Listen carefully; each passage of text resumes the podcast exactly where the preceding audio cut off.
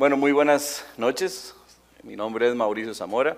Hoy me toca compartir la palabra de Dios con ustedes. Estamos muy contentos de que nos acompañen acá en este auditorio y a las personas que nos están viendo eh, en otras sedes y a través de las diferentes plataformas y formas que, en las que llegamos a los diferentes eh, corazones y casas de las personas. Voy a hacer una pequeña oración para poner esto en las manos de Dios y arrancamos. Señor, te quiero dar gracias por la oportunidad que nos das de tener este espacio donde venimos acá a conocerte, a escuchar un poquito del mensaje que tienes para nosotros. Nos da la oportunidad, Señor, de acercarnos cada vez más a ti. Y te quiero pedir que esta noche no sea la excepción, que dirijas mis palabras, que toquen los corazones, Señor, de, de todos los que estamos hoy acá, para que podamos salir diferente a como entramos, que tu palabra sea la que nos transforme y nos cambie, y podamos estar cada vez más cerca tuyo. Te doy gracias nuevamente y te pido todo esto en el nombre de Jesús. Amén. La semana pasada, Roberto nos habló acerca de, de, un mandato que nos da Dios a todos nosotros, ¿verdad? acerca de ser fuertes y valientes. Recordamos que esto no fue una sugerencia que hizo Dios, ¿verdad? En el contexto que lo vimos con Roberto, fue un mandato. Nos dijo, los mando, mira que te mando que seas fuerte y valiente, ¿verdad? Y es para todos aquellos que estamos buscando hacer su voluntad. Y algo que nos, bueno, por lo menos a mí me quedó muy claro, es que para encontrar esa valentía y esa fortaleza, es indispensable que nos refugiemos no en nuestras capacidades, no en, nuestras habilidades y en nuestro poder, sino que la fuente de esta fuerza y esta valentía debe ser nuestro Dios. Y quiero rescatar este punto porque va a ser un complemento muy importante para la enseñanza de hoy. La enseñanza de hoy va a girar en torno, perdón, a una frase que a simple vista parece medio enredada, pero Vamos a ver, a ver cuál es. ¿Alguien tiene micrófono? ¿Sí? Porque cuando soy débil, entonces soy fuerte. Y si pusieron atención al título de la charla, ¿verdad? Se llamaba, ¿cómo se llamaba? A ver. La paradoja. Y para los que no les fue muy bien en español en el colegio, ¿verdad? Y no saben lo que es una paradoja, una paradoja dice que es un dicho o hecho que parece contrario a la lógica. Figura de pensamiento que consiste en emplear expresiones que aparentemente envuelven contradicción. Y esto es precisamente lo que es esta frase. Porque cuando soy débil, entonces soy fuerte. Son dos ideas completamente opuestas, ¿verdad? Que a simple vista parecen una contradicción. ¿Cómo es eso?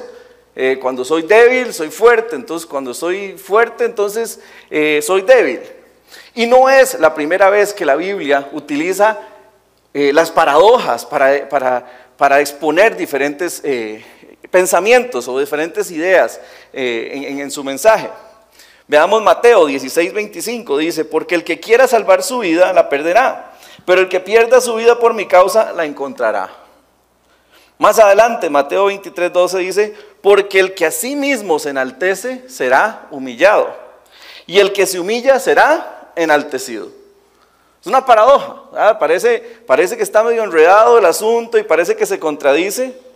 Probablemente alguien que nunca ha leído la Biblia, y me incluyo porque cuando yo empecé mis primeros pasos y agarrando la Biblia, yo leía cosas como estas y yo decía, es que, es que no entiendo, ¿verdad? es que a veces está medio enredado el asunto y, y el mensaje no es muy claro.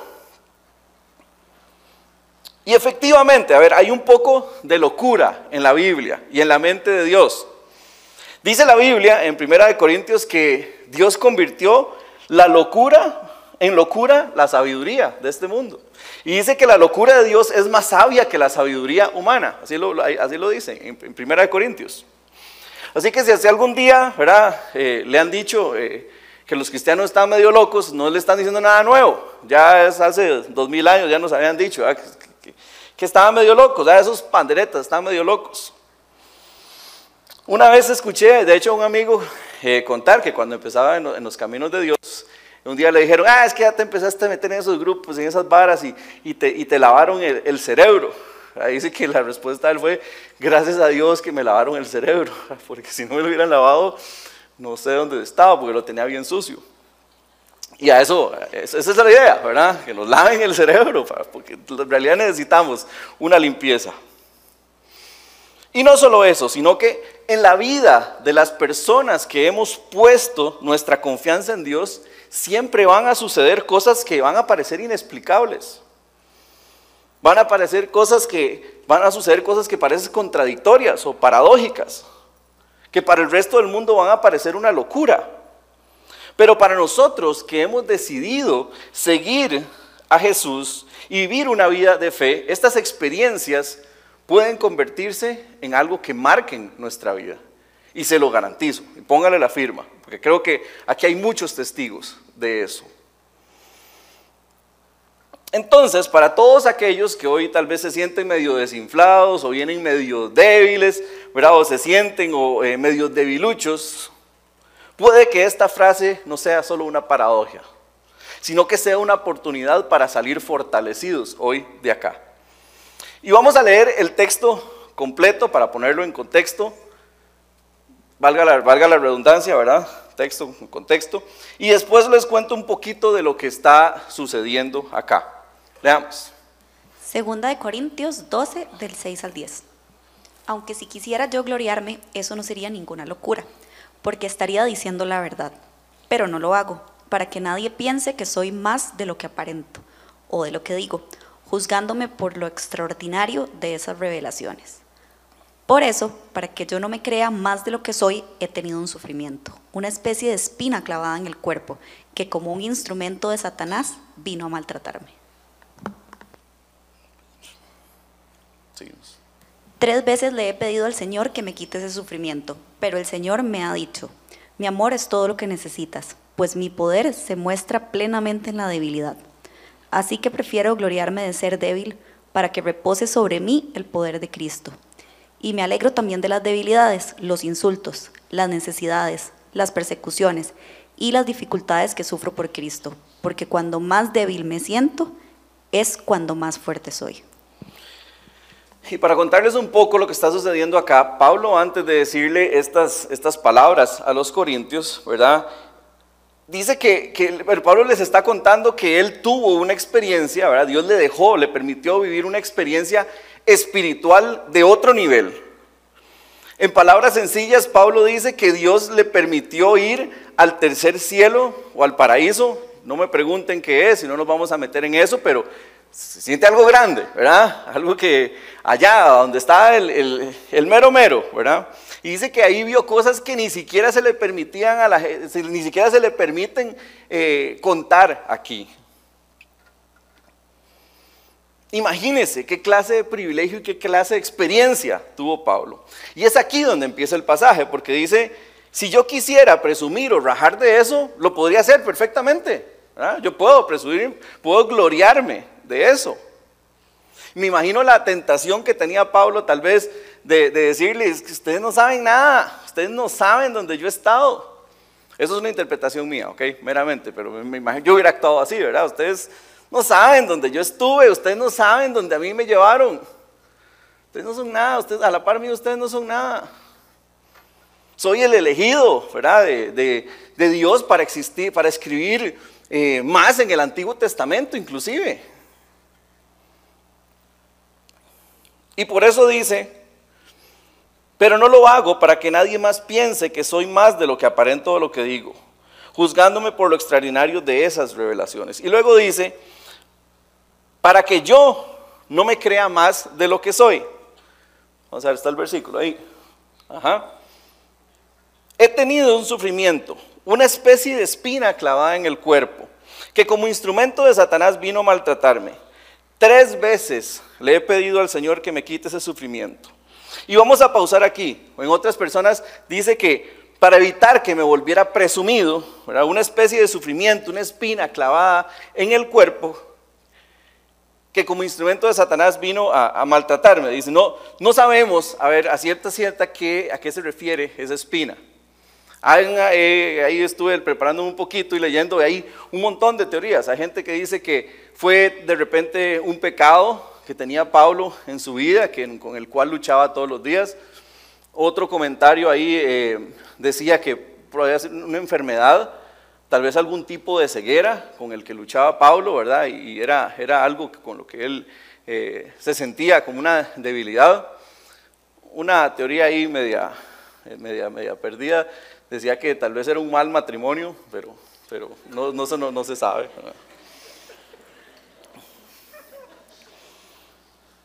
Pero lo que sí vamos a rescatar es la actitud de Pablo, que dice que tres veces le pidió al Señor que se lo quitara. En otras veces dice, tres veces le rogué al Señor. De hecho, la palabra en griego original que usa para eso dice que, que clamó, invocó por pedir consolación a Dios para que le quitara aquello que tanto le aquejaba. Y lo más impresionante de aquí es la respuesta que le da Dios, porque dice, pero el Señor me ha dicho, mi amor es todo lo que necesitas, pues mi poder se muestra plenamente en la debilidad. Así que prefiero gloriarme de ser débil para que repose sobre mí el poder de Cristo. En otras versiones dice, bástate de mi gracia, porque mi poder se perfecciona en, la debilidad. Dios en otras palabras le dice, no se lo voy a quitar, porque ya hay algo que usted tiene, hay algo más grande que esa espina o que ese sufrimiento que usted tiene que es mi amor y es todo lo que usted necesita. Es mi gracia. Y esa gracia se traduce en poder en medio de su debilidad. Y Pablo, ni lerdo ni perezoso, ¿verdad? Concluye, y si así es el asunto, entonces, de, más bien, entonces voy a gloriarme en mis debilidades, en mis sufrimientos, para que el poder de Dios realmente se manifieste sobre mí. Y podríamos dejarlo hasta aquí, ¿verdad? Qué gato Pablo, cómo lo admiramos, qué bien Pablo, ¿verdad? Que el gran apóstol de Dios. Y felicidades Pablo y nos vamos para la casa y listo. Pero no. Aquí hay un mensaje importante para usted y para mí. Y vamos a empezar a analizarlo un poquito, ¿ok? Vamos a empezar por hacer un autoexamen y tienen que ser muy sinceros con ustedes mismos. No, no tienen que contarle al de la par ni nada, esto es entre ustedes mismos, ustedes y Dios. Número uno, ¿de qué se gloría usted? Y tal vez gloria es una palabra medio elegante, ¿verdad? Pero podemos cambiarlo por, ¿de qué presume usted? En buen tico diríamos, ¿de qué raja usted? Perdón, los que no nos están viendo fuera de Costa Rica, rajar es presumir. Para los que nos están viendo fuera de Costa Rica y no entienden, no es, no es nada malo. ¿De qué presume usted? Porque puede ser que presuma de una manera sana o una manera tóxica. Ahora vemos que el mismo Pablo tenía todos los atestados para presumir de algo, porque era algo inclusive hasta que Dios le había permitido. Pero ¿cuáles son las cosas, a ver, que usted se siente orgulloso? Su cuenta bancaria, los ceros que tiene ahí en su cuenta bancaria. Otros tal vez pueden lograr, eh, presumir de sus logros profesionales o, personales porque tiene tal vez una pared llena de títulos, ¿verdad? Eh, o, una repisa llena de reconocimientos o una pared llena de, medallas, no lo sé. Otros, ¿verdad? Presumen vez de sus posesiones o lo, o lo exitosos que son. Y yo creo que hoy en día presumir se, se, ha vuelto algo, algo muy común, ¿verdad? Cuando yo estaba en el colegio, que no existían de esto, las redes sociales y todo, eh, había, se conocía al rajón, ¿verdad? Siempre había ver lo que era un rajón y, y, todo el mundo lo tenía fichado porque, porque era el que rajaba, ¿verdad? Eh, era el que contaba y decía, pero ahora, ahora es como, como, que muy, como que muy normal, ¿verdad? Ahora no le dicen rajar, ahora le dicen postear, O publicar. La gente anda posteando mi carro nuevo, mi casa nueva, mi trabajo nuevo, mi novio, mi novia nueva, mi cartera, mis vacaciones, etcétera. Pero siendo completamente sinceros, ¿de qué nos sirve gloriarnos de esas cosas? A ver, ¿de qué nos sirve? Tal vez ante el mundo y ante los demás nos puede servir de algo para, para ganar eh, este prestigio, para ganar poder o, para ganar, no sé, seguidores, eso, le dicen ahora, no sé. Pero ante Dios, ¿usted cree que va a poder llegar a, ¿cómo es? a impresionarlo con sus capacidades? como si Él no se las hubiera dado. ¿Usted cree que va a poder llegar a impresionarlo con su, con su cuenta bancaria? ¿Verdad? Si es, es el dueño de todo. Volviendo al punto que queremos llegar hoy, usted realmente, realmente eso, usted lo hace más fuerte. Sus fortalezas, entre comillas, lo hacen realmente sentirse más fuerte. Como les decía, aquí los mortales podrán impresionarse un poco, pero ante Dios no. La Biblia dice que hay una sola cosa de lo que usted y yo nos podemos gloriar. Leámoslo. Jeremías 9:24. Si alguien ha de gloriarse, que se gloríe de conocerme y de comprender que soy el Señor, que actúo en la tierra con amor, con derecho y justicia, pues es lo que a mí me agrada, afirma el Señor. Necesito explicarlo. Yo que no, ah, está muy claro. Si usted va a rajar con algo o se va a gloriar de algo, gloríese de que conoce a Dios, de que tiene una relación con Él. Segunda pregunta de examen, cada vez se va poniendo más difícil. ¿Cuáles son sus debilidades? Y no me venga a decir que es la torta chilena o el queque de chocolate, ¿verdad? No estoy hablando de ese tipo de debilidad. Yo podría decir que en este momento mi debilidad es mi hija de ocho meses, que ya aprendió a decir papá, y con solo que diga papá, se derrite uno ahí, ¿verdad? Ya la primera vez que lo escuché decirle es mi debilidad, la verdad. No estoy hablando de eso. Estoy hablando de aquellas debilidades que duelen. Aquellas debilidades con las que luchamos todos los días. Aquellas que pesan, aquellas que, que no nos sentimos orgullosos aquellas que, que dan miedo, aquellas que tal vez no sería tan sencillo que usted las publicara. Nadie publicaría, soy inseguro. Hashtag ahí, soy un cobarde, o, o no sé, yo creo que nadie publicaría esas cosas. No sé cuál es su debilidad, no sé, no sé realmente con qué lucha usted. Conozco una señora que efectivamente tiene muchísimos años de caminar con el Señor eh, tiene una vida de fe envidiable y ella padece de depresiones y, tiene eh, episodios de, eh, emocionales, con cosas emocionales muy fuertes. Y es impresionante porque hablando con ella, ella dice, yo sé que esa es mi debilidad ante Dios y la reconozco, pero es lo que me hace depender de ella, de Dios, perdón.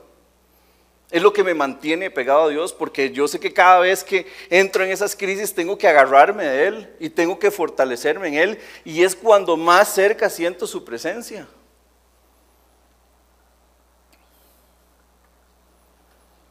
Les voy a confesar una debilidad mía, es, una, es una tontera en realidad, eh, pero me sirve para ilustrar. Tengo muchas, pero esta es una de las que puedo contar acá. A mí me cuesta mucho el tema de la economía, el tema económico, el tema eh, de la plata. Soy de los que, yo tengo todos los, aunque usted no, y pregúntale a mi esposa que no es mentira, yo sé cuánto vale un kilo de bistec en ese supermercado y sé cuánto vale en el otro. Sé cuánto vale una lata de atún aquí, sé cuánto vale una lata de atún allá y sé cuánto me voy a ganar si la compro aquí o si la compro. En serio, así de loco estoy. Paso preocupado a veces porque que no me calcen las cuentas a final de mes y que y más ahora con, con, bebé, ¿verdad? Que gasta pañales como si no hubiera un mañana. Este, el doctor, ¿verdad? Hay que ir al doctor a cada rato. Este, y, paso muy preocupado por eso. Y paso pidiéndole a Dios a cada rato por eso. Y, y a veces hasta sin sentido, porque la verdad es que Dios nos ha bendecido enormemente. Pero el otro día me di cuenta que yo dije, esto es lo que me mantiene a mí pegado a Dios. El estar luchando con eso, el tener esa lucha. Y yo me siento mal porque yo a veces como Pablo le digo, Señor, quíteme esto. Yo me, siento mal, yo tengo que confiar en que usted es mi proveedor, en que usted, ¿verdad? Tengo que confiar. Porque su palabra lo dice y, porque tengo que, tengo que, tengo que hacerlo. Pero es lo que me mantiene pegado a Dios. Cuando me siento débil, inseguro, es cuando más lo busco en oración. Le pido paz y calma, guía y sabiduría. ¿Cuál es la suya? ¿Qué es eso que usted sabe que lo hace tan débil, tan vulnerable? Y la pregunta es aquí, ¿qué hacer con esas debilidades? Porque ya vimos que probablemente una opción puede ser, no, yo me refugio en mis fortalezas. Tengo mis debilidades, pero me refugio en mis fortalezas y me hacen ver fuerte. Esa puede ser una. Si es algo tal vez muy grave, usted tiene la opción tal vez de, de si quiere se pelea con Dios o si quiere se enoja con Dios y se aleja de Dios. En los que casi ya 14 años que tengo de, de caminar en esto, he conocido muchas personas que han tomado esa actitud. Pero no he conocido ni una que honestamente le haya ido bien. Así como en caso contrario he conocido muchas personas que en su debilidad, en sus momentos difíciles han decidido agarrarse de Dios y volverse a Él y rendirse a Él.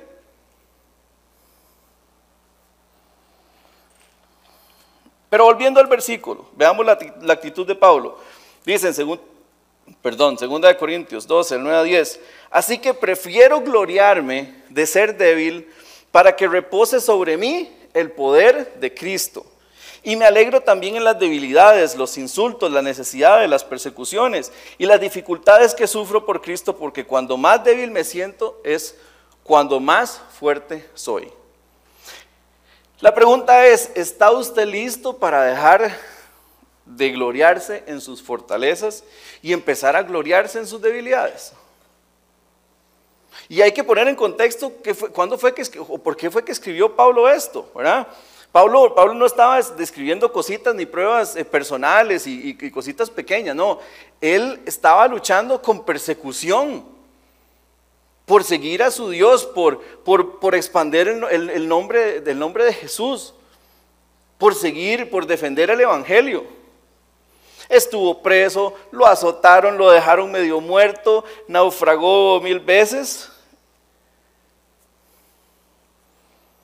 Y por eso él dice, bueno, de todas esas cosas, bueno, pues más bien voy a, gloriarme, voy a alegrarme, porque si el negocio es así, que el poder de Cristo va a reposar de mí, cuando esas cosas suceden, pues entonces yo prefiero eso. ¿Qué lección podemos nosotros aprender de acá?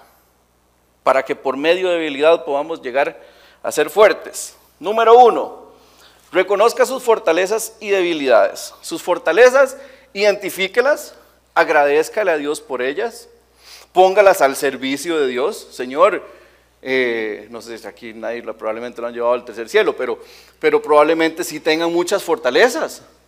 Señor, usted me ha dado muchas capacidades, me ha dado un montón de cosas, de, eh, qué sé yo, cada quien sabe aquí sus, sus fortalezas. Póngalas al servicio de Dios, agradezcalas. Pero no se gloríe de ellos, ni mucho menos se vaya a confiar en ellas. Recuerde que eso no necesariamente lo va a llevar a usted a ser más fuerte. Sus debilidades, reconózcalas. Y el segundo punto es, busque a Dios en medio de su debilidad. En el caso de Pablo, su actitud fue de oración. Dice que le clamó a Dios, le pidió a Dios, por favor, ayúdeme, quíteme esto, no sabemos con qué estaba luchando, no sabemos qué era. No sabemos tampoco cuánto fue que duró esa espina en la vida de Pablo, si fueron 20, 30, 40 años, no sé, no sabemos. Si murió probablemente con esa espina, no lo sabemos. Y no sé cuánto lleva usted con esa espina adentro, con esa sintiéndose débil, sintiéndose eh, cabizbajo. No sé cuánto, cuánto lleva usted cargando eso. Pero lo que sí tenemos claro es que a través de sus debilidades, Pablo pudo experimentar que el amor y la gracia de Dios fue suficiente para cubrir todo aquello que le aquejaba. Eso sí está claro. Número tres, deleítese del poder de Dios en su vida. ¿Y el poder de Dios para qué? Para hacer lo que me dé la gana para poder tomar, hacer yo el poder de Dios para, como hay una película, ¿verdad? Es viejilla, pero el, Bruce Almighty es como se llama, que recibe el poder de Dios y empieza a cambiar todo a su conveniencia. No. El fin último acá No es que Dios le quite todas sus debilidades para que usted sea una mejor persona o que se arregle toda su vida. Esas son cosas que le aseguro que van a venir de rebote.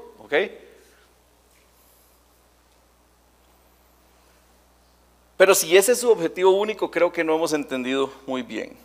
Pablo dice, así que prefiero gloriarme de ser débil para que repose sobre mí el poder de Cristo. Y esa era la gran alegría de Pablo, que el poder de Cristo reposara sobre él.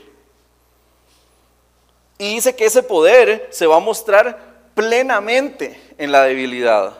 En otras versiones dice, porque el que se va a perfeccionar el poder de Dios en su debilidad. ¿A quién no le gustaría sentir el poder de Dios en su vida? A ver, ¿a alguien que no le gustaría?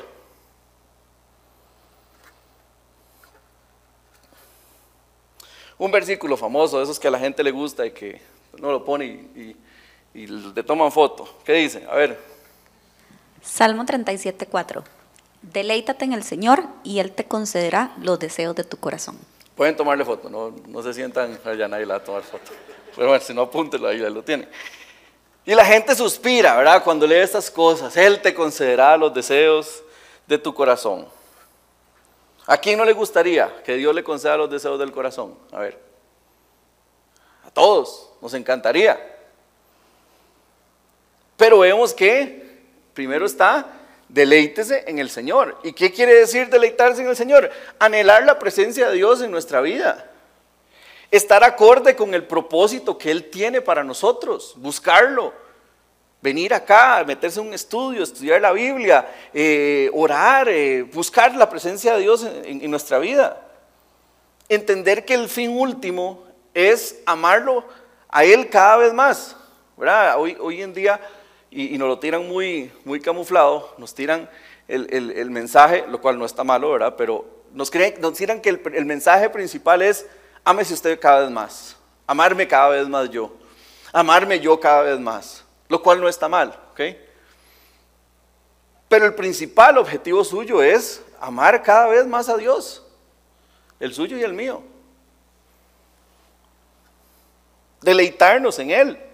A ver, esto se, explica muy sencillo. Dios es el centro, Cristo es el centro, no es usted, ¿ok? Entonces, sí, efectivamente, Él le va a dar fortaleza en su debilidad, pero porque Él es el centro, no nosotros.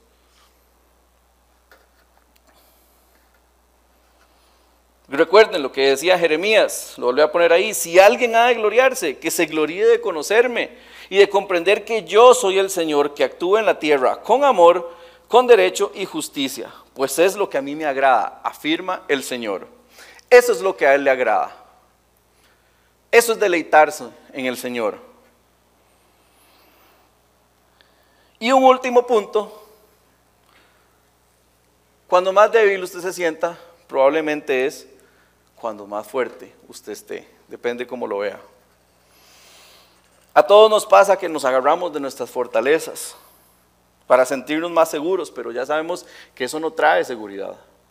Ya sabemos que eso no nos hace más fuertes. Pablo, por ejemplo, decía, resumiendo un poco, yo tengo con qué rajar. Tengo con qué rajar, tengo todos los atestados para poder ser un presumido. Y no estaría haciendo nada malo, porque fue el mismo Dios el que me ha dado todo esto y el que me, el que me permitió vivir todo esto. Pero en cambio, voy a reconocer que soy débil. Voy a reconocer que necesito de Dios. Busco y clamo a Dios en esa debilidad porque Él, él sabía que eso era lo que lo tenía apegado a Él. Y el resultado de esto es que en medio de nuestra debilidad vamos a poder sentir el amor y la gracia de Dios. Y eso es lo único que necesitamos. Y eso usted no lo va a encontrar en ningún otro lado solo clamando a Dios. Vamos a deleitarnos en Él, en su poder, y no hay nada mejor que esto. Este poder va a permanecer en nosotros. Y es así como vamos a poder decir, cuando más débil me siento, es cuando más fuerte soy. Vamos a orar. Señor, yo te quiero primero dar gracias por todo lo que nos das, por todo lo que has hecho en nuestras vidas y por todo lo que vas a hacer en las vidas de las personas que están acá. Y también, Señor, te pongo en tus manos todas aquellas nuestras debilidades. Solo tú sabes, Señor, lo que está viviendo cada quien acá. Solo tú sabes cuánto tienen de estar cargando eso, cada, cuánto tienen de sentirse débil, Señor. Solo tú sabes quiénes tal vez ni siquiera te han buscado o, o quienes ya te llevan buscando hace rato, pero Hoy nos hablas claro, Señor, y nos dices que tu amor es lo único que necesitamos. Tu gracia, Señor, es el regalo que nos das a cada uno de nosotros. Debería bastarnos. Y te pido, Señor, que esas palabras que fueron tuyas, no son mías, traigan paz y tranquilidad a todas aquellas personas que hoy lo necesitamos. Reconocemos que somos débiles sin ti, Señor pero también reconocemos a quién estamos hablando y reconocemos que eres un gran Dios que nos ama. Te pido, Señor, que nos hagas fuertes en medio de nuestra debilidad, para que podamos alabarte, adorarte, que podamos vivir una vida llena de ti. Bendícenos, cuídanos, protégenos, Señor. Te dejamos el resto de la noche en tus manos y te damos nuevamente gracias. En el nombre de Jesús. Amén.